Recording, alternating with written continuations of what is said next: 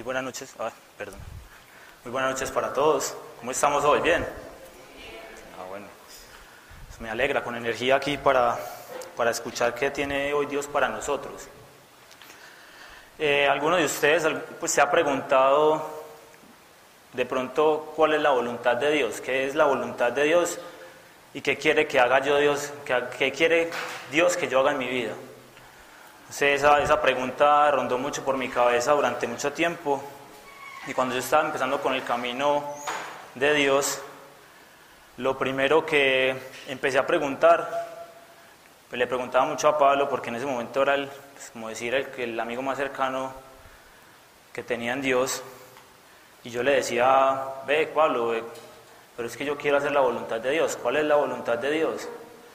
Y un día me dijo, vea, es tan sencillo como esto. Si usted quiere hacer la, la voluntad de Dios, primero tiene que conocer a Dios. Si usted no conoce a Dios, ¿cómo va a ser la voluntad de alguien que usted no conoce? ¿Cómo, lo va, ¿Cómo le va a agradar en lo que hace? ¿Cómo lo va a seguir? ¿Cómo va a saber qué le gusta, qué no le gusta, qué piensa? Y desde ese momento entró como en mí una idea, pues un calor muy profundo en el corazón, y empecé a sentir como esa necesidad de conocer a Dios. Y a partir de ahí fue que empecé realmente a buscar a, buscar a Dios, a, buscar como el conocimiento, como esa sabiduría que nos da leyendo la palabra. Sentía como una necesidad increíble de, ir a leer las escrituras para saber qué hacía Dios. Porque durante tantos años de mi vida uno está en el colegio y le dicen muchas cosas de Dios, pero la verdad uno no lo conoce. Uno siempre le dicen de manera muy religiosa quién es Dios, muy por encima, y prácticamente a todos nos ha pasado que le dicen a uno que si usted porta mal se, lo, va a ir para el infierno, se lo va a llevar el chucho. Entonces empezamos a conocer a Dios, pero es a través del miedo. Cuando comencé mi relación con Dios, lo empecé a conocer realmente, pero a través del amor, que es lo que Él, que él está buscando en cada uno de nosotros. Bueno, para responder la pregunta, ¿cuál es la voluntad de Dios y cómo conocer a Dios? Hay tres maneras de conocer a Dios. Una manera que fue la que explicó Meli la semana pasada, que está en las escrituras. En las escrituras podemos ver dónde está, qué hace Dios, cómo es Él, cómo es su temperamento, qué es la forma, qué es lo que a Él no le gusta que nosotros hagamos, cómo se relaciona con nosotros los seres humanos. Otra forma es a través del testimonio de las personas, cómo vive Él a través de las personas, porque Él es un Dios vivo, nosotros lo podemos ver diariamente en muchas cosas. Sin embargo, a través de, los que nos paramos acá o los que vemos en otras charlas, cómo Dios ha transformado las vidas de los demás, eso también nos ayuda a conocer quién es realmente Dios. Y por último, y este es como el enfoque al que pues, le vamos, a trabajar hoy, es al, al tema de la oración. Si nosotros queremos conocer realmente a Dios, tenemos que conocerle a través de intimidad, hablando con Él. Esa es, pues es una de las pilares fundamentales del, cristiano. Si uno como cristiano no, no ora, pues la verdad su vida va a ser muy, o sea, va a ser una vida muy, muy complicada en el camino de Dios porque vas a estar a la deriva, no vas a saber muchas veces qué hacer, vas a estar siempre confundido por lo que te dice la gente, por lo que pensás vos, por lo que te han enseñado. Pero cuando nosotros vamos a la oración, ahí es donde realmente empezamos como a alimentarnos de Dios. Esa es la conexión que Dios nos dio para nosotros poder establecer esa relación con Él. Bueno, ya entrando pues en, materia, me gustaría saber a alguien que, que quisiera dar una definición de la oración. ¿Qué es para ustedes la oración? ¿Cómo la definiría alguno de ustedes que se anime? Listo, hablar con Dios, otra. Mari dice aquí pasar tiempo con Dios. ¿Alguien de las personas nuevas que quiera hablar o quiera decir algo? También, pedir perdón. Excelente, hermano. Nosotros, en la oración, ¿qué, ¿qué queremos muchas veces hacer? Nosotros llegamos donde Dios y nos han enseñado que, que la oración es recitar muchas cosas. Y yo no voy a decir aquí que, que ir a recitar que ir a recitar un Padre Nuestro, una Ave María o lo que, pues, de acuerdo a la, a la fe que cada uno profese, sea mal. El problema es que nos volvemos demasiado religiosos y lo hacemos es por, más que todo por cumplir. Lo hacemos de una manera buscando, digamos, cabalística, por así decirlo, que si yo no hago 20 Padres Nuestros hoy, entonces mañana me va a ir mal. O si yo no rezo y me echo 40 bendiciones delante de la iglesia de Santa Teresita, entonces me va a chocar más adelante. Y mucha gente piensa eso. Es muy común ver a los jugadores de fútbol que cuando entran a la cancha, 30 bendiciones, y cuando salen, sí, la gloria de Dios, la gloria para Dios este gol, todo y, se vuelve como un tema muy de palabras, o sea, solamente de labios para afuera. Por eso el rezar, pues como lo podemos decir así, es para hacer, marcar una diferencia aquí entre rezar y orar. Rezar es como una serie de, de repeticiones que se dan porque de un modelo de oración que alguien hizo alguna vez. Alguien hizo un modelo de oración y lo hizo más de una manera pedagógica para enseñarle a los demás a orar. Ahí está el ejemplo de nuestro Señor Jesucristo, que Él nos enseñó el Padre Nuestro. Entonces no es que esté mal eso, el problema es cuando lo hacemos es de palabras para afuera, lo hacemos de una manera muy superficial.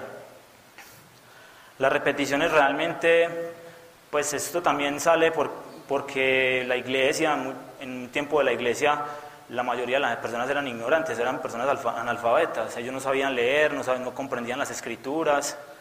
Entonces era muy, muy difícil y muy complejo para los primeros padres de la iglesia enseñarles a ellos.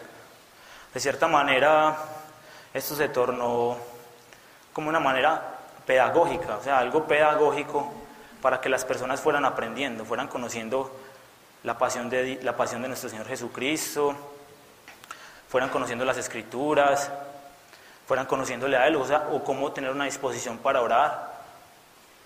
De todas maneras, pienso que, y Dios, ¿qué nos quiere, qué nos quiere regalar? Ese es, el, ese, ese momento de oración con Él y que, del cual debemos participar activamente. Orar que es realmente, cuando yo me siento con Dios, como aquí lo, lo expresaron, es cuando yo me siento, le doy gracias, lo alabo, le digo qué tan grande es.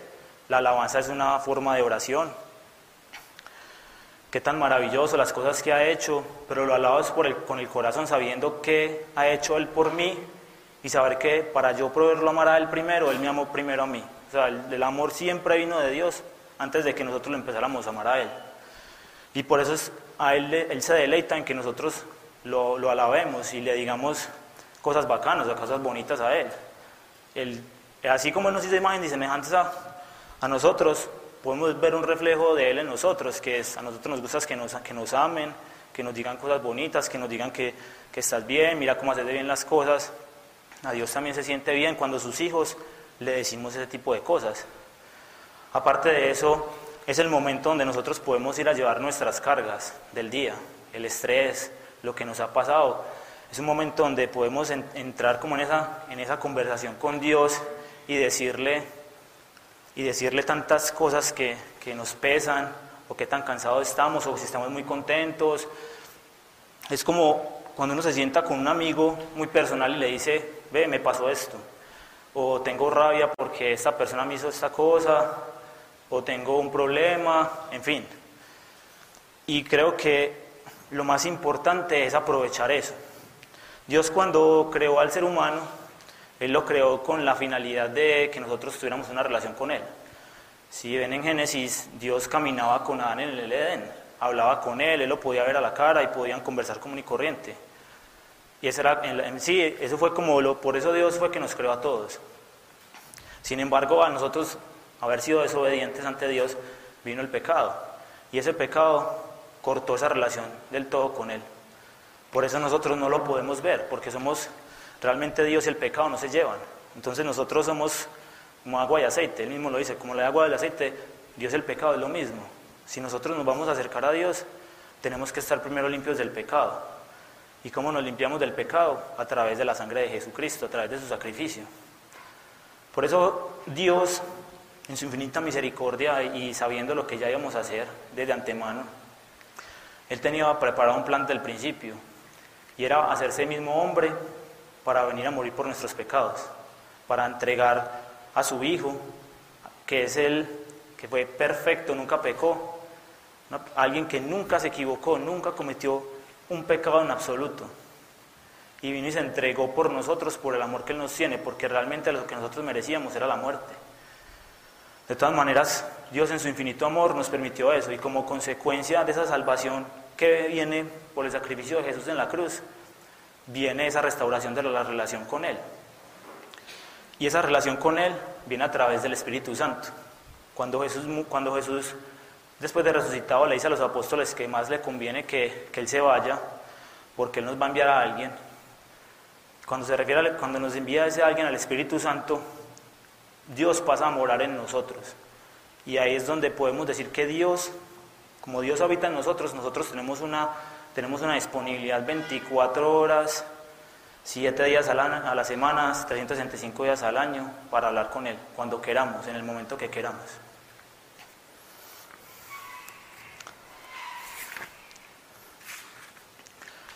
Bueno, eh, pasando un poquito a un tema más adelante, les quería contar, y yo sé que estos datos a ustedes también les puede gustar tenerlos, y es como la oración no solamente tiene efectos en mi vida espiritual, obviamente en mi relación con Dios, que es como el, principal objetivo.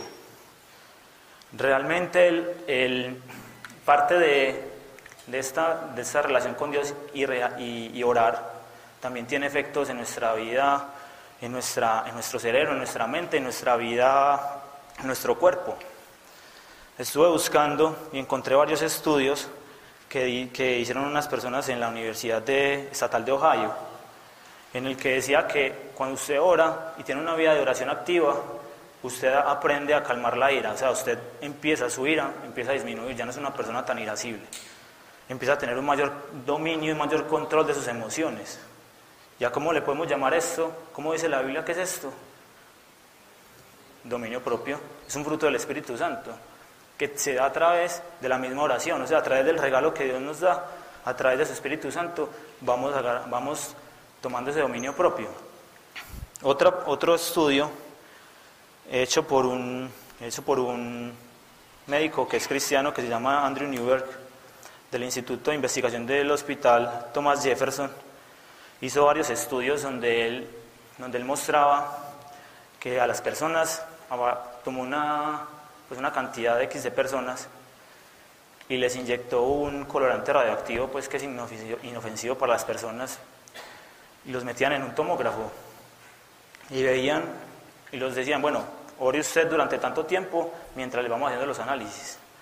Cuando iban haciendo esos análisis en el tomógrafo, se dieron cuenta que que este fluido, este fluido igual que, que le inyectaron es para ver la sangre hacia dónde se mueve en el cerebro, eh, permite ver la, dónde se concentra la mayor actividad de nosotros cuando oramos. Y ahí es donde ellos descubrieron que se va para el lóbulo frontal. Yo no soy ni médico, ni estudio medicina, ni nada, así que si digo cualquier barrabasada aquí, me perdonan la ignorancia. De todas maneras, bueno, el lóbulo frontal que alberga, ¿cuál es el, que es el responsable de qué? Con el control de los impulsos, el juicio, la producción del lenguaje, la memoria funcional, de trabajo de corto plazo, funciones motoras, comportamiento sexual, socialización y espontaneidad. Cuando él, notó que cuando las personas empezaban a orar, el lóbulo frontal empezaba a tener mayor actividad. Y es un lóbulo en donde se hace presente la conciencia del ser humano. Inclusive hace mucho tiempo estuve en un programa de Discovery que era de esos asesinos seriales que decían que estas personas, estas personas sociópatas, estas personas que, que matan por placer o porque no tienen, no tienen remordimiento, es porque tienen un problema en el lóbulo frontal. Entonces, es donde realmente está como los impulsos de las personas, donde está nuestra conciencia y lo que muchas veces ahí donde podemos albergar, por así decirlo, como ese remordimiento que tenemos de hacer algo. Cuando empezamos a orar, Dios empieza a transformar nuestra mente. Literalmente dice el apóstol Pablo que nosotros dejamos el hombre viejo y empezamos a renovar nuestra mente. Pero es literal. O sea, está demostrado que orar empieza a transformar el cerebro de las personas. Entonces no es solamente un tema no son solamente un tema espiritual, sino que vemos que también tiene unos frutos que nos sirven a nuestra vida cotidiana, nosotros como personas, como seres pensantes, que de todas maneras, a pesar de que nosotros queramos hacer muchas veces las cosas bien, somos seres carnales y estamos en el mundo y nos equivocamos. De todas maneras, Dios tiene misericordia a nosotros por eso. Y Él nos conoce y ha abierto varias formas para que nosotros nos comuniquemos con Él y le conozcamos. En estas otras investigaciones, dijo, eh, hicieron unos estudios con unos ancianos que tenían problemas de la memoria. Oraron cada día durante 12 minutos y los resultados de la resonancia aparecieron positivas y dramáticamente diferentes después de concluir el experimento, donde realmente los ancianos empezaron a la memoria a corto plazo, que tanto ya estaban empezando a tener, ¿cómo es que se llama esto? Esa, no, eh, demencia senil, que se les empiezan a olvidar cosas también de a poquito. les ayudó con la demencia senil. Les empezaba con eso, y no solamente hay muchos otros estudios en el que indica que la oración intercesora también es muy importante. Solamente que ese tipo de cosas nosotros no las vemos normalmente. A la, a la prensa y al mundo no le interesa que nosotros conozcamos de esto. ¿Por qué? Porque a ellos solamente les interesa lo que es malo, lo que los lleva a usted a hacer cosas malas o pues la verdad lo que nos aleja de Dios. Usted solamente va a ver cosas de Dios cuando sea un escándalo. Uno cuando está viendo la prensa o está viendo el, escuchando las noticias para hablar mal de Dios, ahí salen todos. Cuando sale cuando hay un tema importante de Dios donde muestra su gloria, muestra su poder, nadie dice nada.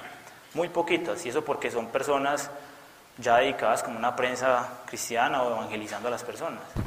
Muchas iglesias católicas, evangélicas, tienen páginas donde dan sus noticias y también es bueno que nosotros como creyentes vamos a esas páginas para que encontremos cosas que nos edifiquen, cosas que nos lleven a tener una mejor relación con el Señor y a no sumirnos en la desesperación, porque parte de esas noticias que recibimos a diario nos llenan de desesperanza. Ustedes han escuchado, bueno, que violaron a tal, a tal mujer, que una niña de tantos años, que resulta que Petro va a ser presidente, entonces este tipo de cosas uno empieza como a estresar. Pero, no mentira, no, aquí voten por el que quiera molestar. entonces uno se empieza como a estresar por muchas cosas que empiezan a pasar y realmente nos empezamos a cargar y empezamos a cargar con el bulto, no solamente el de nosotros, sino el de los demás, con el bulto del país, con el bulto del vecino, de la mamá, del tío, en fin. Y, esa carga que nos llevamos muchas veces nos puede llevar también a enfermedades físicas.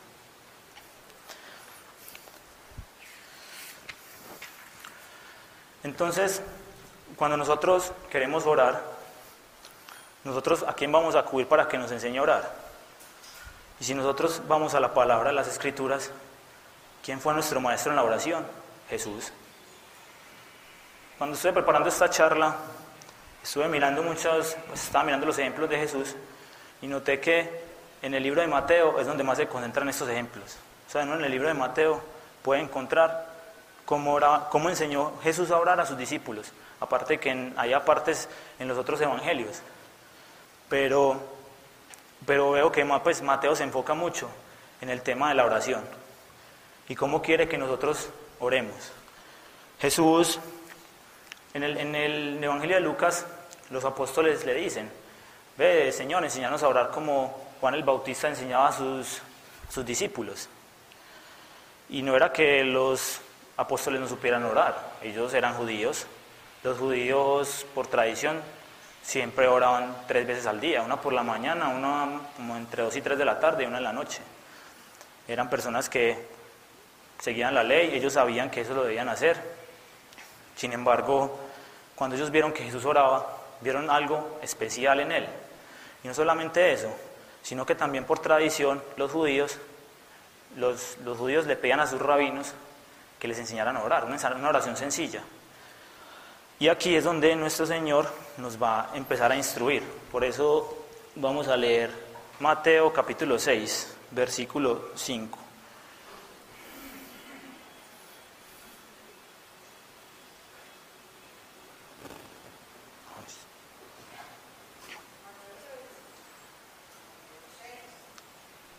Sí, Mateo 6, versículo 5. Sí, dale, sale.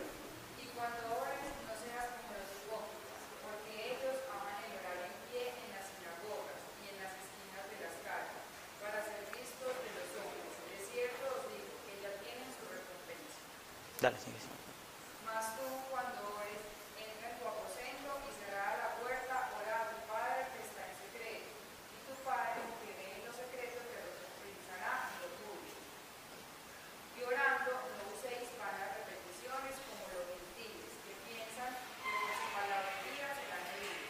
No hagáis pues semejantes a ellos, porque vuestro Padre sabe de qué cosas tenéis necesidad antes que vosotros le pidáis. Dale, dale, hasta ahí.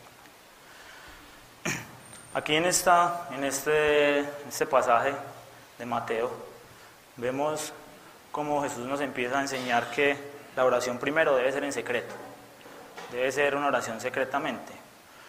Él criticaba mucho a los, a los judíos de su época, a los, a los fariseos, porque a ellos les encantaba pararse a orar en las plazas para que la gente los viera y dijeran, este man sabe orar mucho, véanle esa oratoria que tiene, esa parla que tiene, no, este, mejor dicho, entonces claro, ellos se sentían, eso les inflaba el ego y ya mismo Jesús les decía, claro, ustedes ya recibieron su recompensa, que eran las, las adulaciones o, o la admiración de las personas.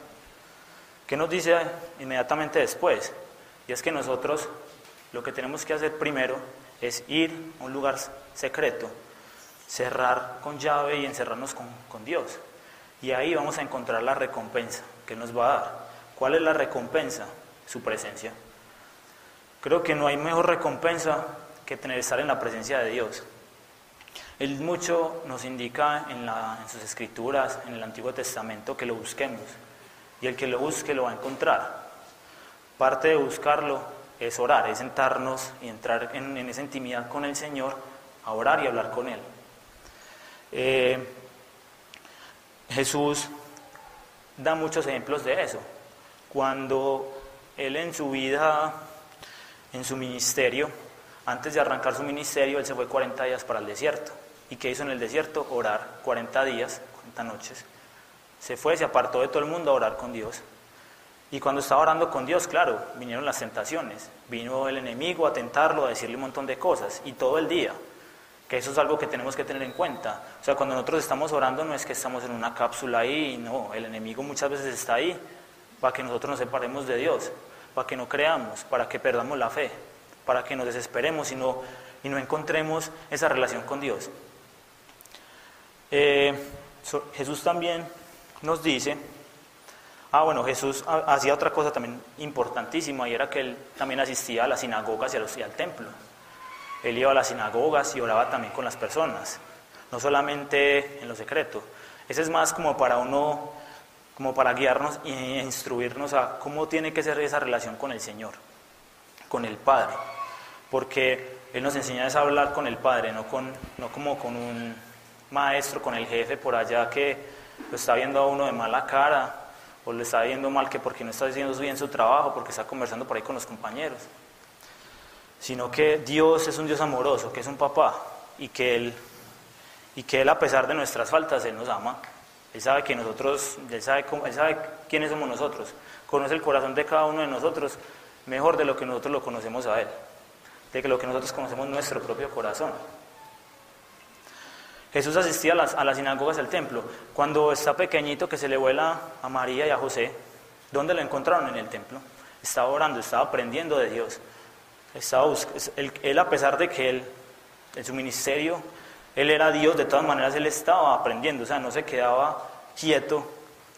Y a eso nos invita también, que nosotros, a pesar de que sepamos, que ya llevamos mucho tiempo, que ya oramos, las, ya nos leímos la escritura varias veces, nos invita a que sigamos aprendiendo, pues si él lo hacía, ahora nosotros. Jesús también oraba con fe y nos dice, oren, oren creyendo que lo que pidieron ya se les dio. O sea, eso es un punto muy importante, la fe.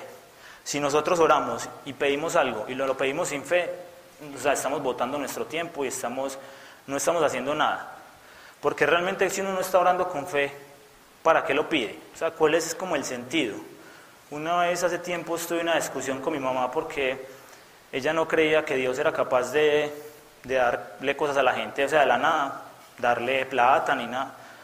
Porque pues ella en, en sus vivencias pensaba que uno tenía que hacerlo por su propia cuenta muchas veces.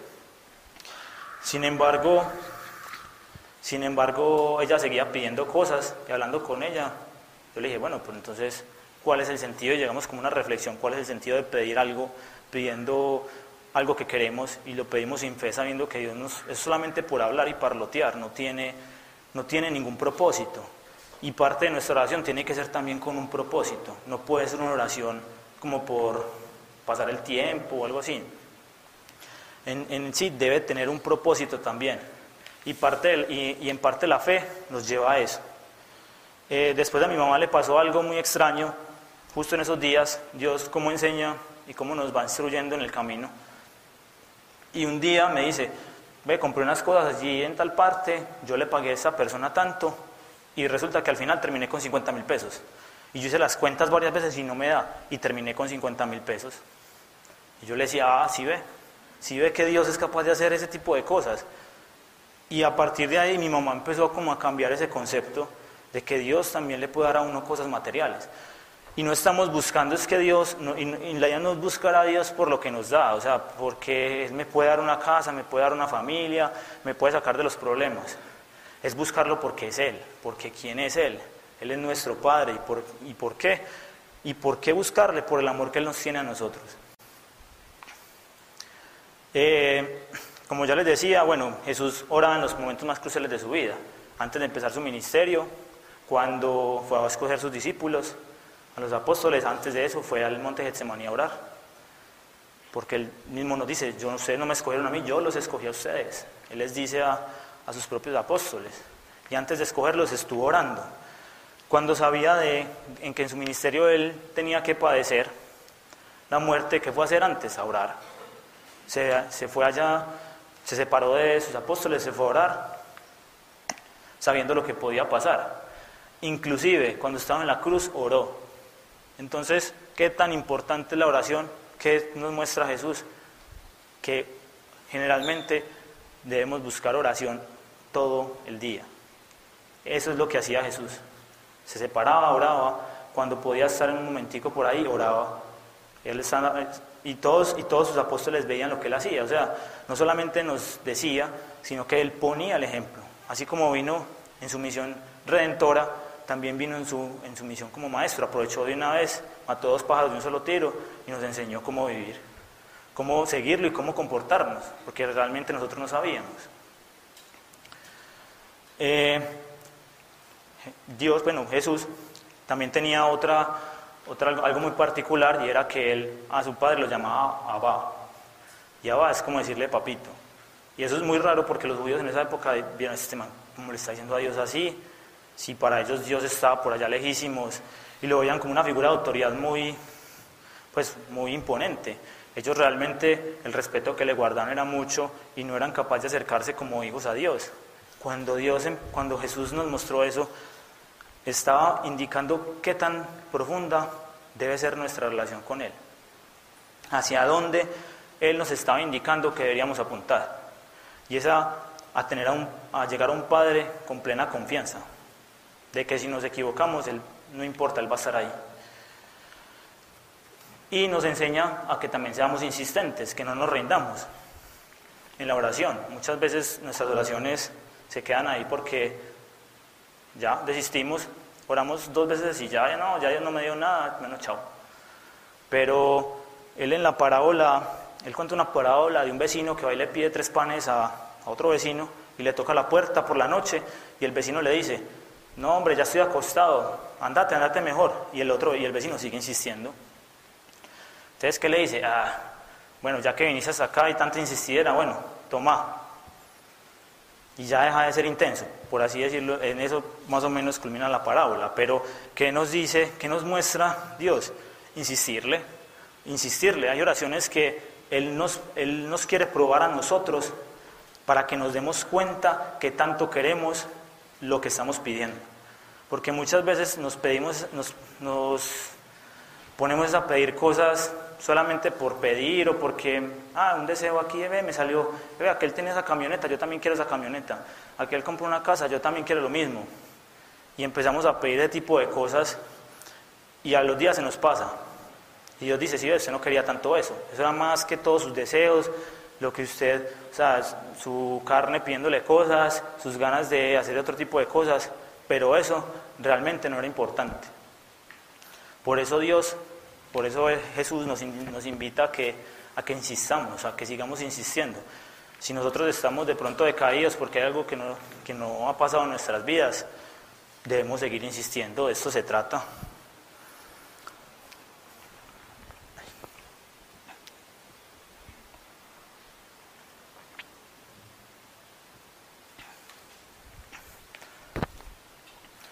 Bueno, ¿qué impide que nuestras oraciones sean contestadas o sean escuchadas también? Como ahorita nos leía Sari, decía que, decía, en vuestras oraciones no seáis palabreros como los paganos, que se imaginan que por hablar mucho les harán más caso. No seáis como ellos, porque vuestro Padre sabe lo que os hace falta antes de que se lo pidáis.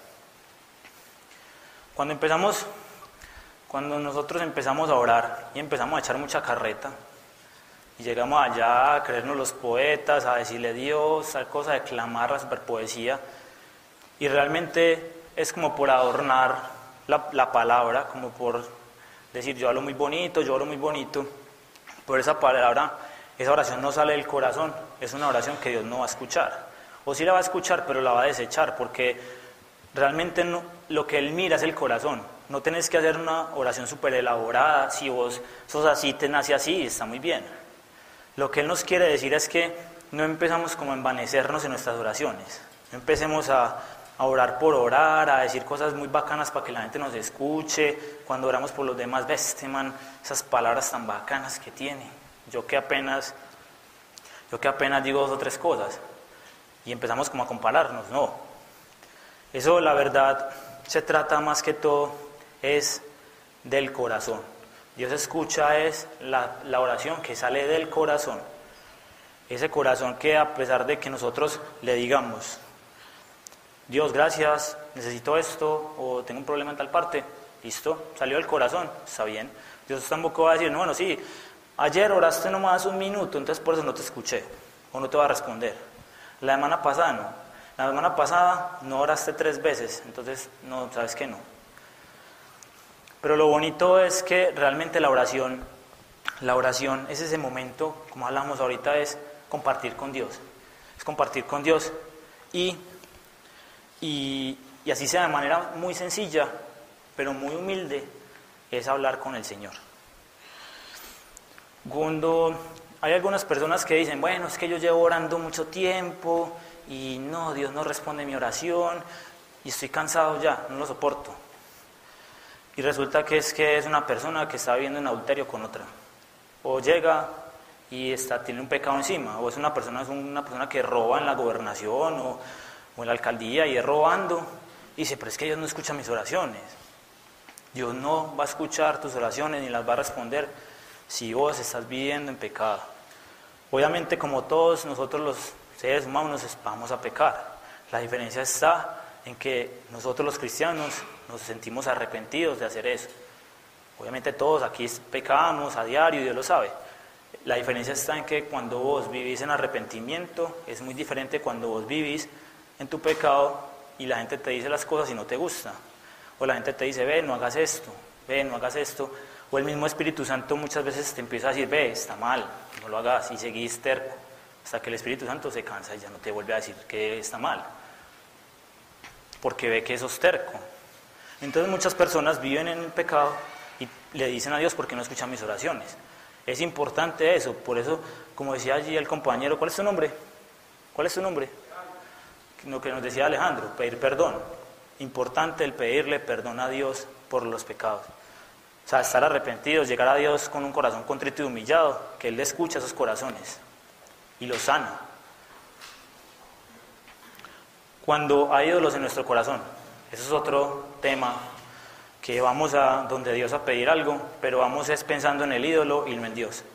Vamos pensando en el dinero, en la finca que yo quiero, en el carro que yo quiero, en el paseo que me voy a hacer la otra semana, en el trabajo que estoy buscando, pero no voy delante de Dios buscándolo a Él. O sea, mis ídolos se convierten en otras cosas menos en Dios. ¿Y cuál es el primer mandamiento? Amar a Dios sobre todas las cosas, con todas tus fuerzas, con, todas tus, con toda tu mente, con todo tu corazón. Cuando hacemos eso, realmente Dios empieza a escuchar esas oraciones. Dios, ¿para qué le va a dar a uno algo si sabe que es un ídolo para uno? Y si se lo da, va a ser peor. Si te da la plata que tanto estás pidiendo y estás más pegado de la plata que de Dios, quién sabe qué vas a hacer con ese dinero, a dónde vas a terminar. Y Dios es un padre bueno. Pues yo no soy padre, pero ustedes muchos de acá sí lo son y saben que cuando un hijo, le, cuando un hijo les pide a usted algo, usted no le dan todo lo que quiere. Ah, yo quiero este dulce, yo quiero esto. No, ustedes saben cuándo, se lo pueden dar y cuándo no. Cuándo es conveniente y cuándo no. Lo mismo Dios. Dios no ve a nosotros como niños. Y saben que muchas veces si nosotros hagamos pataleta y nos rebotemos, Él dice, no, todavía no es el momento, es cuando yo, cuando yo considere que es. Y ahí es donde nos tenemos que someter a la sabiduría de Dios. Que nosotros muchas veces nos creemos más sabios que Dios imponiéndole cosas, cuando es Dios mismo que nos está diciendo que Él por nuestro beneficio no nos la da. Muchas veces nos responde que no a las oraciones y nos enojamos. Bueno, este punto es muy importante y de este punto hablamos al principio, que es cuando no es la voluntad de Dios. Mucha gente, y estos son unos ejemplos, voy a dar unos ejemplos muy sencillos pero muy concretos, y llega la gente y empieza a pedir, Dios, que llegue esa mercancía a Estados Unidos, que mande esos tres bultos de cocaína, que mande, vamos, que no me pille la policía, ese chanchullo que hice, Dios mío, ayúdame a pasarlo. Hombre, pues, pues por, por mera lógica sabemos que eso no está bien. Y así muchas oraciones son. O sea, empezamos a pedir cosas que no están dentro de la voluntad de Dios y a veces nos preguntamos, como me pasa a mí, cuál es la voluntad de Dios. Pero no nos hemos detenido a buscarlo. ¿Cuál es? O sea, conocerlo. Que en eso Dios nos quiere, Dios nos quiere enseñar. Primero, que, que dejarnos enseñar para después nosotros también empezar a pedir realmente lo que es. Cuando no he perdonado a alguien, eh, en el Padre Nuestro, inclusive, pues voy aquí a, leer el pasaje que sigue en Mateo, que es lo que continuaba, y dice, ustedes pues oren de esta manera, Padre nuestro que estás en el cielo, santificado sea tu nombre, venga tu reino, hágase tu voluntad así en la tierra como en el cielo. Danos hoy el pan nuestro de cada día y perdona nuestras deudas como también nosotros perdonamos, hemos perdonado a nuestros deudores. Y no nos metas en tentación, sino líbranos del mal, porque tuyo es el reino, el poder y la gloria para siempre. Amén. Vean qué, qué importante es el, como la enseñanza del Maestro, la enseñanza de Jesús. Y, nos, y ahí mismo nos está indicando que nosotros, si no perdonamos, Dios no nos va a perdonar. Y así es. El Marcos, en el capítulo 11, él dice, perdonen para que el Padre, cuando ustedes estén orando, perdonen a los que los hayan ofendido, para que el Padre que está en los cielos también los perdone a ustedes. Y, esa es la, y eso es algo muy importante porque, bueno, me ha tocado ver muchos testimonios de personas que van a la iglesia todos los días y son, ay, sí, no oran, van y rezan y van como 40 veces a misa en semana y llega y sale el vecino y le dice cualquier cosa y dice, este vecino yo no me lo trago, como me cae mal, ves esta vecina tan metida, ves que la vez pasada me hizo una, que es que eso yo no se lo perdono. Eso tiene perdón de Dios y así. Entonces vivimos más pegados de nuestro orgullo y así Dios no nos va a escuchar. Inclusive dice, yo no los voy a perdonar si ustedes no perdonan primero a los que los ofenden. Él, hay, una, hay una parábola que pues va a una persona que le tiene una vez dado el rey y le dice, eh, venga, es que yo no tengo que pagarle. No, ayúdeme, perdóneme la deuda, yo no tengo con qué pagarle. Y al final el rey le dice, listo, yo se la perdono, váyase. Y la persona sale y en vez de estar así agradecida, decir, uy, no, pues, hombre, qué tan bueno me perdonaron, se encuentra con otro que le debía un poquito ahí. O sea, no le debía nada en comparación con lo que él le debía al rey. Cuando llega y le dice, venga, usted me dé tal plata, y el otro le dice, perdóneme la deuda. No, no señor, yo no le voy a perdonar nada. Para la cárcel y lo mandó a azotar. Cuando el rey se da cuenta, le dice, ah, listo, yo te perdoné tu deuda, pero no fuiste capaz de perdonarle al otro. Como en esa misma, en esa parábola Jesús nos, nos ilustra cómo es el perdón. O sea, nosotros a Dios le debemos mucho. O sea, la deuda, con nosotros, la deuda de nosotros con Dios es impagable, por eso la pagó Jesús. Por eso se hizo hombre, para él poder pagar la deuda. Ahora nosotros que somos humanos nos equivocamos, nuestro prójimo es igual de humano y se equivoca tenemos errores, ahora nosotros cómo no lo vamos a perdonar.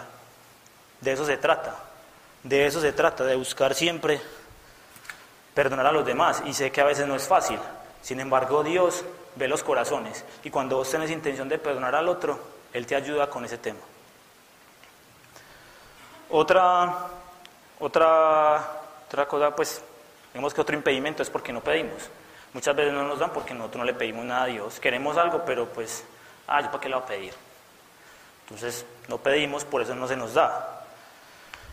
Llegamos también a Dios llenos de cargas y nos cargamos y en vez de ir a, la oración a soltar nuestras cargas, hablamos con Dios y le contamos, ve, me pasó ese problema, tengo eso, ta, ta, pero nunca se lo entregamos, sino que salimos de la oración a veces con más rabia. Pues hay gente que sale y no, venga, es que no, estoy más preocupado todavía porque no le entregan sus cargas a Dios. Y cuando vos estás tan cargado, esa paz de Dios no la vas a tener. O sea, si no entregas eso, Dios no te va a regalar esa paz y ese gozo. Por lo tanto, esas oraciones que le hagas al Señor tampoco se van a ser respondidas o digamos que escuchadas, porque Él muchas veces las escucha, más Él no las responde, Él es autónomo en cuando las responde y cuando no. Oraciones egoístas que siempre buscan es satisfacer lo mío, o sea, primero yo, segundo yo, lo que yo hago, lo que, lo que está a mi alrededor y ya. Dios quiere que nosotros también, también oremos por los demás, inclusive nos enseña a, orar por nuestros enemigos, por los que nos persiguen. ¿Qué tan importante es eso? Él dice, es muy fácil orar por su mamá, por su papá, por los que ustedes aman, pero oren por sus enemigos, por los que le persiguen. ¿Cuántos de aquí oramos por las personas que nos han hecho daño? ¿Cuántos lo hemos hecho de corazón? Creo que es algo que nos tenemos que llevar hoy para la casa y es que no solamente es orar por nuestra familia, por nuestras cosas, es orar por los demás. También orar por nuestros gobernantes, por nuestra iglesia, por nuestra comunidad. Porque Dios quiere que esas, esas oraciones son muchas veces más escuchadas y se responden más fácil que las que les pedimos nosotros. Porque son oraciones que son sin egoísmo, el, rey Salomón le pidió a Dios sabiduría para gobernar su pueblo, porque él sabía que no era capaz. El rey Salomón le dijo, yo no soy capaz, es mucha gente, yo no soy capaz de, de, gobernar ese pueblo. Dios, deme sabiduría. ¿Qué dice Dios? Listo, como usted no pidió ni larga vida ni riquezas para usted, le voy a dar lo que me está pidiendo, porque no fue egoísta. Y a eso nos está invitando, a que también oremos por los enfermos, intercedamos por ellos. Y bueno, otra parte es que nosotros oramos, nosotros a veces oramos siendo desagradecidos. Nos pasamos quejándonos, llegamos donde Dios a quejarnos, pues digamos que a quejarnos es de una manera como lastimera, o sea, pobrecito yo, no, a mí siempre me pasa todo, yo soy el más de malas, Juan de malas, y no, otra vez me fue malo hoy, y empezamos, no, aquel me la tiene montada, el jefe mío todos los días me ve y me mira feo. Y empezamos es como a sentir lástima de nosotros mismos. Y esas oraciones no le gustan a Dios. O sea, a Dios ni siquiera le gusta que uno se esté quejando. Cuando uno está en la calle, que, ay, mira, es que fulanito me hizo esto, escuchame, comprendeme y así. Dios no le gusta eso porque son, son oraciones lastimeras, o sea, es una actitud lastimera que no muestra agradecimiento con Dios. Y, y inclusive el apóstol Pablo nos dice que oren sin cesar y estén agradecidos siempre porque esa es la voluntad de Dios para con ustedes, estar agradecidos y orar. Ustedes quieren esa parte de la voluntad de Dios, ahí está otro tip de la voluntad de Dios, que nosotros oremos y seamos agradecidos. Cuando somos desagradecidos, muchas veces las oraciones no son contestadas. O cuando también queremos que nuestras oraciones sean contestadas lo más rápido posible. Yo necesito que Dios me conteste ahorita en 10 minutos, y si no, me voy. Y empezamos a imponerle tiempos a Dios, Dios necesito que sea hoy, necesito que sea mañana y tal. Y, Dios es, Él es independiente, Él es soberano y Él decide cuándo lo hace y cuándo no. Y somos impacientes. y queremos todo para allá. No queremos sufrir, no queremos que nos pase eso, no queremos esperar nada.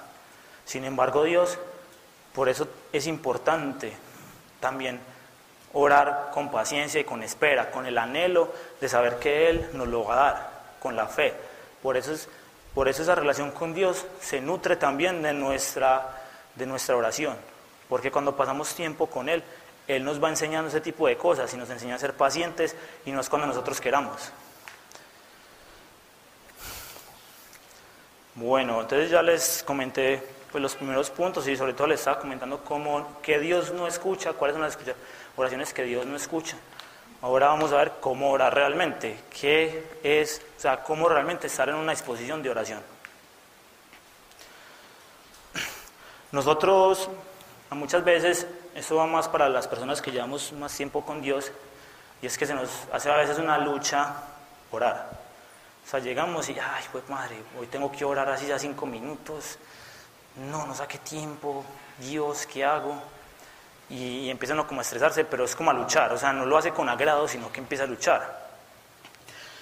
Y más, y muchas veces también llegamos es con la actitud de, bueno, yo la voy a hacer es como por agradarle a Dios. O sea, de hacerlo de una manera muy superficial para que Dios no se enoje.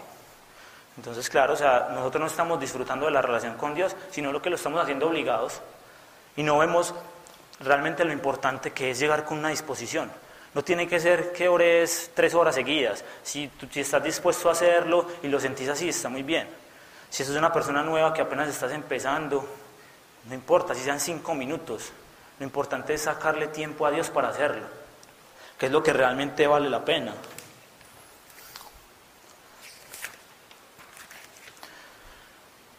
Jesús nos dice en en, Juan, que si nosotros, Él nos llama a nosotros amigos, Él ni siquiera nos dice que somos siervos, sino amigos, cuando cumplimos sus mandamientos, cuando estamos en, disfrutamos de intimidad con Él, estamos en su presencia. Y a partir de, de ser amigos de Jesús, nosotros vamos transformando nuestras vidas y nuestro carácter, que es lo que empieza a hacer la oración. La oración nos empieza a transformar, empieza a cambiar nuestro corazón, nuestra mente, y empezamos a tener una disposición diferente para muchas cosas. Aquí quiero traer el ejemplo del rey David. El rey David era un hombre que el mismo Dios llama, lo llamó conforme al corazón de Dios, conforme a su corazón. Dios mismo le dijo eso. ¿Por qué? Porque era un hombre que siempre oraba, estaba buscando siempre la comunión con Dios. Inclusive él fue el autor de muchos de los salmos, donde ustedes ven que él alaba al Señor de una manera muy profunda. Y él siempre añoraba esa compañía, independientemente de los errores que cometió. Siempre cuando se equivocaba, iba con corazón arrepentido donde Dios y le pedía perdón. Entonces, que es, es muy bonito ver cómo en las escrituras vemos esos ejemplos aparte de Jesús. Es que habían muchos otros ejemplos, los apóstoles también lo hacían. Y el mismo rey, el mismo rey David nos da un tip que les quiero compartir y es algo que Dios me ha ido mostrando mucho últimamente. Así como nosotros le pedimos un tipo a un amigo cómo conquistar a una, mujer o una mujer le dice a un tipo, una amiga, ve, es tip de belleza, decime cómo le puedo caer mejor a este tipo, vení, ayúdame. El rey David nos va a regalar un tip que es el siguiente. El deleítate en el Señor y Él te concederá los deseos de tu corazón.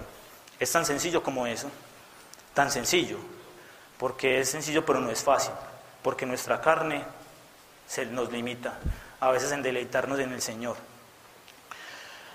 El mismo, el mismo Jesús nos dice, y quiero comparar este versículo con el que Dios nos dice, en el que Jesús nos está diciendo que enfoquémonos primero en buscar el reino de Dios y su justicia, que los demás nos será añadido. Si vemos como los dos versículos llegan a un mismo punto, y es que buscar el reino de Dios y su justicia es que buscar a Dios, deleitarnos en Dios, que lo demás no lo da después. Así se trata. Ustedes ven, deleitarse en el Señor. ¿Qué es deleitarse en el Señor? Cuando yo estoy con una persona con la que me gusta salir o hablar, yo converso, le cuento cosas, paso bueno. Siempre, hey, qué bacano, a ir a ver a esa persona, me voy a encontrar con aquel, no veo la hora de que llegue el momento para estar como conversando o haciendo alguna actividad. Y, y ese es el deleite realmente y que nosotros busquemos a Dios es para deleitarnos con Él. Que cuando nosotros entregamos esto, cuando nosotros empezamos a deleitarnos con el Señor, los deseos del corazón de Dios empiezan a ser los deseos nuestros. Por eso cuando nosotros oramos y pedimos, cuando nosotros pedimos que sea con la voluntad de Dios, cuando empezamos a tener esa, esa comunión con Dios y empezamos a conocerlo realmente, esos deseos se hacen nuestros deseos. Y, y, porque, como es su voluntad, esas cosas que pedimos, las recibimos. Es tan, sea, es, es tan sencillo como ver que cuando hacemos cuando estamos con Dios y nos conectamos, empezamos a ver cómo nuestra vida empieza a cambiar realmente. Y Dios me ha llevado a este punto, inclusive puedo decir que, que cuando estaba preparando esta charla al principio, le estuve preguntando mucho a Dios, pues que me dijera algo respecto a la oración. Y en todas partes me decía lo mismo, deleítate en el Señor y Él concederá los deseos de tu corazón. Y en otra charla eh, decían lo mismo, y leía otra parte y decía lo mismo, y yo, eh, yo no, o sea, ¿qué nos está queriendo decir Dios con esto? Primero, disfrutemos su compañía, busquémosle siempre, siempre. Estemos ansiosos por buscarle. No nos, no nos, no nos rindamos, porque el camino no es fácil y nosotros, eh, nosotros, la carne de nosotros es débil. El espíritu muchas veces quiere ir a adorar a Dios y quiere buscarlo, pero a veces llegamos y con esa pereza, con ese cansancio, decimos, no, ¿yo qué voy a hacer? Entonces, esforcémonos un poquito por eso, esforcémonos que eso trae sus frutos realmente.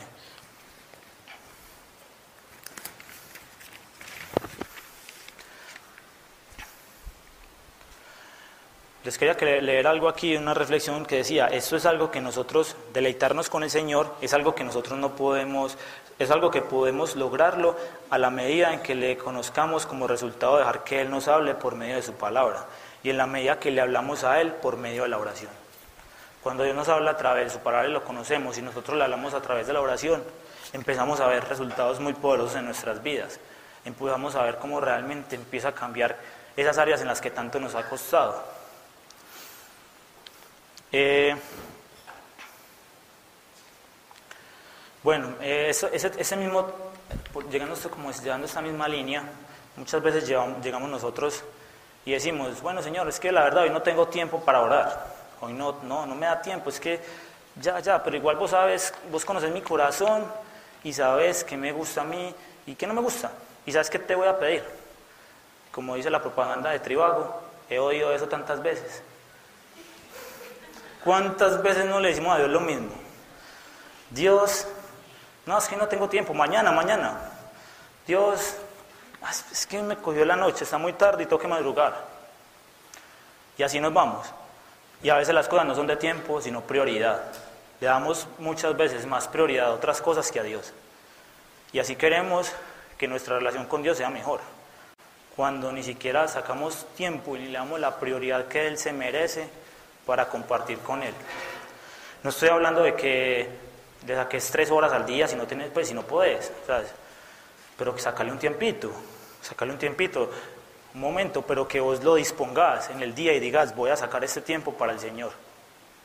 Que a medida que lo vas haciendo, ese tiempo se va alargando y no te vas dando cuenta. Que de eso se trata.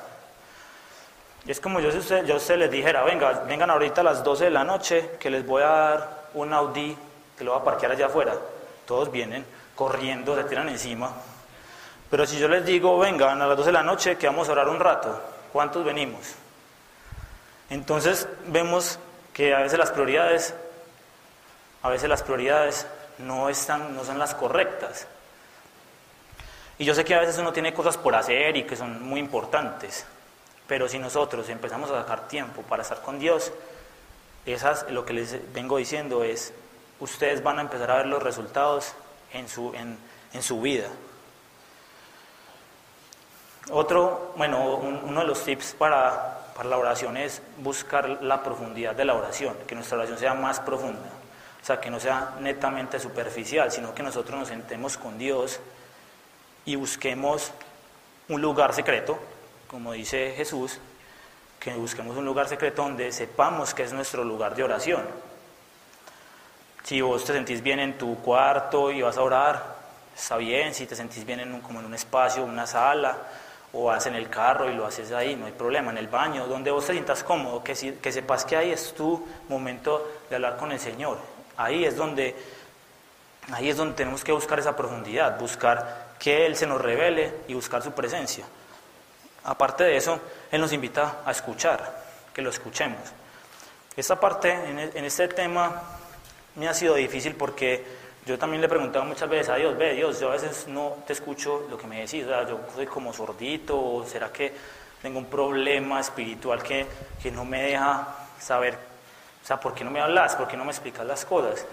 Y es porque yo soy muy impaciente, o sea, a veces me siento y, y empiezo a hablar, y empiezo a hablarle a Dios, a contarle mis cosas, y no le doy tiempo ni siquiera el espacio para que Él me responda. Entonces, hablamos y hablamos, así como muchas veces hay algunas personas que le hablan a uno y le hablan y uno les va a responder y no lo dejan. No le dejan a uno contar nada. Y uno ve, nada, y siguen y siguen. Así, así somos. Dios nos va a responder algo y nosotros seguimos parloteando ahí como loritos. Y cuando Dios nos va a decir, bueno, chao Dios, me voy, ya me voy a acostar o me voy a ir a trabajar. Entonces, ¿qué pasa ahí? No le damos tiempo a Dios de responder. Y Él quiere que nosotros escuchemos, que lo escuchemos atentamente. Cuando queramos escuchar a Dios, una de las cosas importantes para nosotros empezar a aplicar es empezar, como decir, a hacer ayunos, pues, ayunos de información, o, o decir, voy a empezar a dejar de ver tanto las redes sociales, voy a empezar a dejar de ver tanta televisión. O sea, empezar a buscar esos ayunos, esos espacios, porque cuando estamos orando nos vienen es como esas imágenes de lo que estamos viendo, de la película que vimos el día anterior, o, de la, o del chisme que nos perdimos en Facebook, o de aquel que se accidentó. Entonces empezamos como a, divagar y no nos concentramos. Importante eso, nos ayuda a que nosotros nos podemos enfocar un poquito más en Dios. Pues yo no les estoy diciendo que cierren sus redes sociales ni nada, pero por lo menos cuando vayan, cuando quieran tener un día, un espacio con Dios, ese día háganlo, o sea, busquen hacer ese ayuno que es muy productivo. Leer la palabra, a través de la palabra Dios muchas veces me ha hablado cuando he tenido alguna, alguna duda o he tenido alguna pregunta que, que le he hecho él siempre me ha respondido a través de su palabra. Escuchar también prédicas, enseñanzas, qué nos dicen las demás, las vivencias de los demás, cómo ha pasado Dios por sus vidas y qué ha hecho en ellas. Eso también nos sirve para nosotros escuchar a Dios. Hace poquito, ahorita escuchaba una amiga que me decía que a veces llega, tiene un problema y que Dios manda a una persona y le habla exactamente del tema que ella tenía el problema. ¿Y cuántos hemos venido aquí a estas charlas y nos hemos sentado ahí y la persona que está aquí parada empieza a hablar justo lo que necesitamos escuchar? O escuchamos una prédica por ahí que alguien nos envió, en fin. Por eso Dios, a través de eso también Dios nos habla y a través de la gente que nos quiere y, son, y que sean personas obviamente que estén instruidas en, Dios.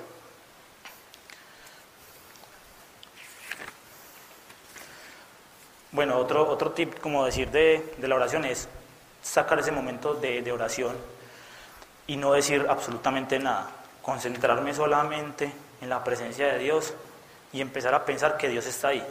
No es fácil, por lo que les decía, nuestra mente divaga mucho, hay muchos pensamientos que van rondando y de las preocupaciones del día. Sin embargo, si nosotros empezamos a hacer ese trabajo, a intentar acallar nuestra mente y empezar a orar sin decir nada, solamente buscando la presencia de Dios, Dios se va a ir manifestando. Yo ya lo he vivido y la presencia de Dios es algo es algo muy intenso, es algo indescriptible. Y todos aquellos que quieran ver la sobrenaturalidad de Dios obran en sus vidas. Esos son los espacios que deben empezar a buscar. Ustedes quieren que su relación crezca con Dios, ustedes quieren ver una relación mucho más fluida, donde ustedes vean cosas más grandes. El momento es sacar ese espacio con Dios y empezar a disfrutar de esos momentos. en la misma oración, sin tener que hablar, solamente esperar que Dios se manifieste ahí es donde empieza una, oración mucho más profunda, una, una, oración que realmente nos está conectando con Él, donde no tenemos que decirle nada, Él ya sabe desde nuestro corazón, Él ya sabe qué estamos necesitando. Bueno, eh, ya finalizando el tema, yo creo que, bueno, me quedan por ahí. ¿Cuánto me queda, Moni? Listo. Bueno, ya finalizando, Dios, como nos, como nos hemos escuchado muchas veces que Dios que nos dicen, venga, busque a Dios como niño chiquito, como niño perdido, búsquelo a Dios. Si a uno se le pierde un hijo, ¿qué hace? Ayer estaba hablando con mi mamá de eso y justamente me hacía caer en cuenta de una película que se llama Busca Implacable o Taken, no sé si alguno la ha visto, que es un hombre que era un agente de la CIA, que le secuestran su hija por allá en Europa y la van a vender en esos mercados de trata de blancas. ¿Qué hace el hombre? Hace hasta lo imposible. Él sale, hace hasta lo imposible, hasta por allá le dispara a una gente, y no sé, no pues que salgan ustedes aquí a disparar a las personas por buscar a Dios, no, pero, pero por lo menos, pero por lo menos busquémoslo con esa necesidad, o sea, de que realmente nos estamos necesitados de encontrar a Dios. Si nosotros no, no lo buscamos así, entonces, o sea, realmente cuál es nuestra intención. Buscar a Dios, Él mismo nos lo dice, que el que busca, encuentra. El que busca, encuentra. Y que Él se deja encontrar. Por eso tenemos que buscarlo con ese desespero, o sea, como con esas ganas. He escuchado muchas personas que dicen lo mismo y cuando encuentran a Dios dicen, es que es lo más maravilloso que me ha pasado. Es lo que cuando me he encontrado con Dios he sentido esa presencia de Él, he sentido como mi vida ha cambiado.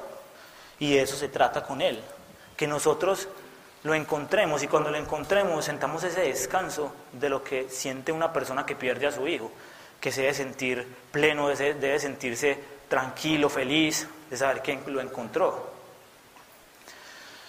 Dios nos dice que nosotros nos dejemos enseñar por Él, no solamente busquemos, pues busquemos como hacerlo por nuestras propias fuerzas, sino que nos dejemos enseñar y nos dejemos guiar. A veces nosotros de terquedad salimos a hacer un montón de cosas que Dios no nos ha pedido hacer. Y, creemos que en más entre más hagamos, más rápido nos van a llegar las cosas. O más rápido vamos a lograr alcanzar nuestras metas. Y a veces Dios no quiere eso.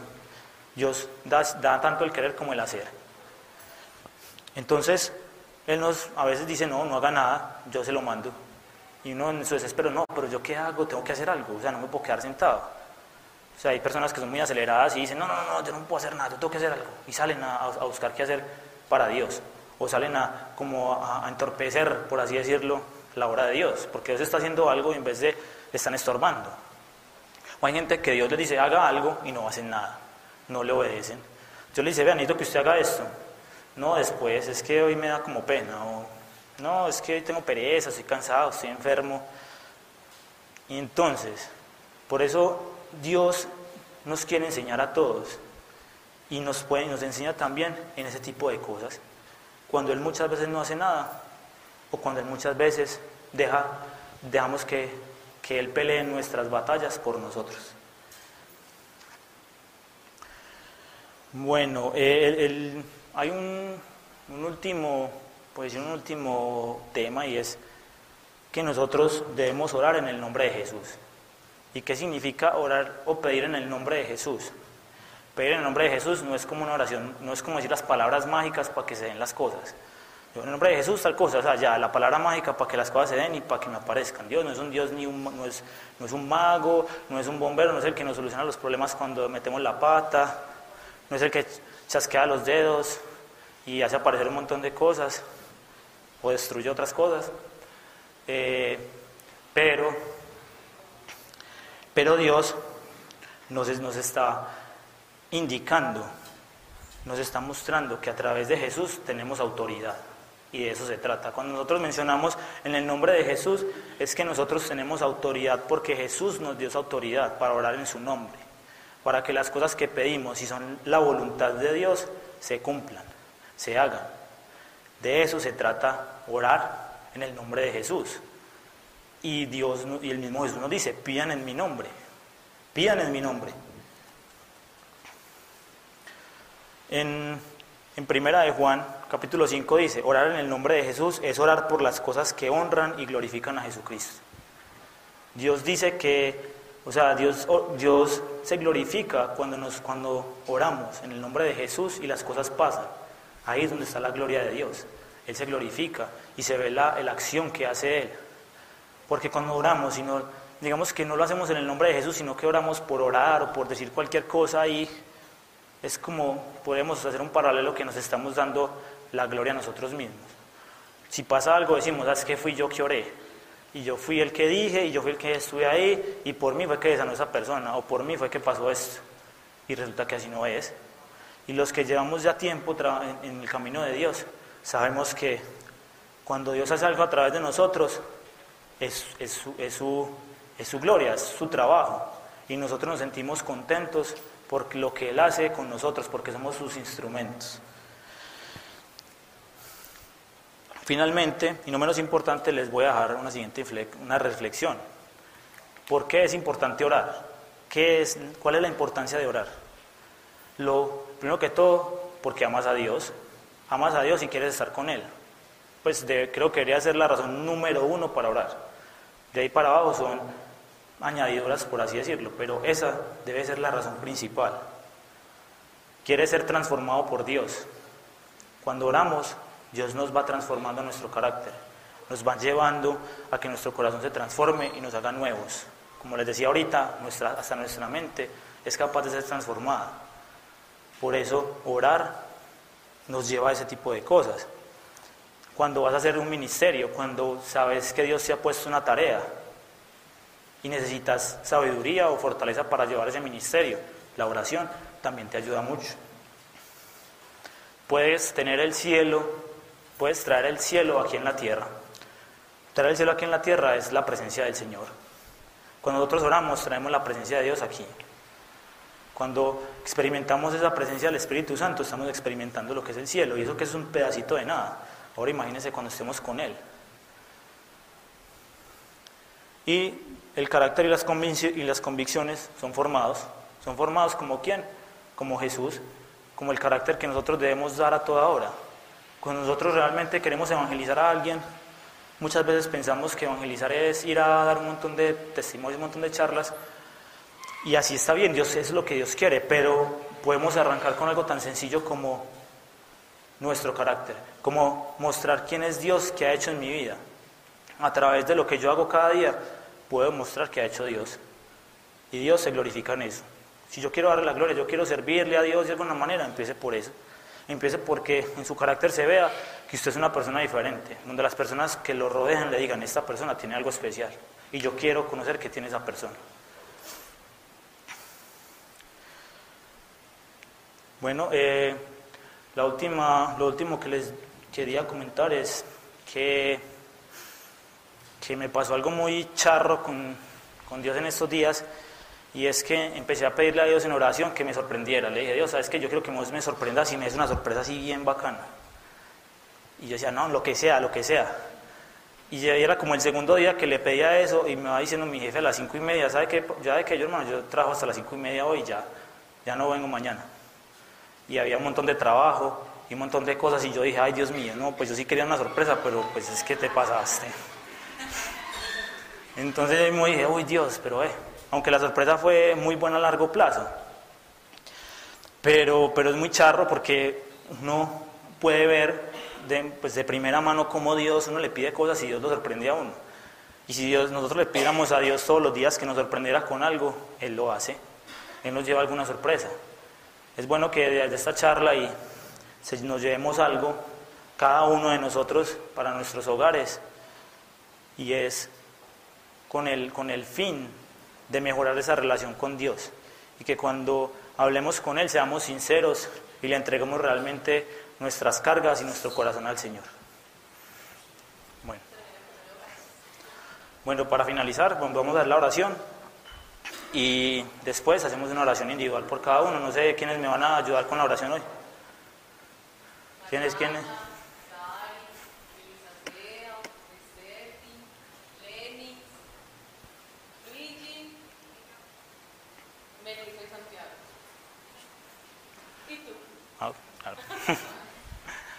Bueno, dispongámonos para, para, orar. Padre, gracias te doy, Señor, por, por este momento que nos permites hoy vivir acá, porque todo esto que nos enseñas es para bien de nosotros, que quieres que nosotros tengamos una mejor relación contigo, que no nos quedemos solamente en, escuchar o nos quedemos en intenciones buenas, sino que todo lo que escuchemos a cada Dios sea puesto por obras, sea llevado a cada una de nuestras vidas, en las vidas de los demás, para que para que otras personas también te conozcan. Padre Santo, te, te pido que, que la presencia de tu Espíritu hoy se haga aquí palpable, Dios, y que cada uno sea renovado en eso que tanto le cuesta, y que cada relación contigo hoy, Señor, cada una de las personas que estamos acá, sea diferente. Que algo nuevo ocurra esta semana. Y para aquellas personas que están luchando hoy, Señor, con alguna dificultad económica, yo te pido y en el nombre de tu Hijo Jesucristo declaramos, declaramos abundancia económica para estas personas. Yo te pido todo esto en el nombre de tu Hijo nuestro Señor Jesucristo. Amén.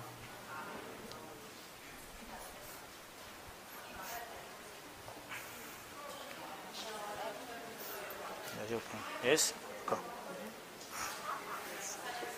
Hmm, espérate, espérate. Es que.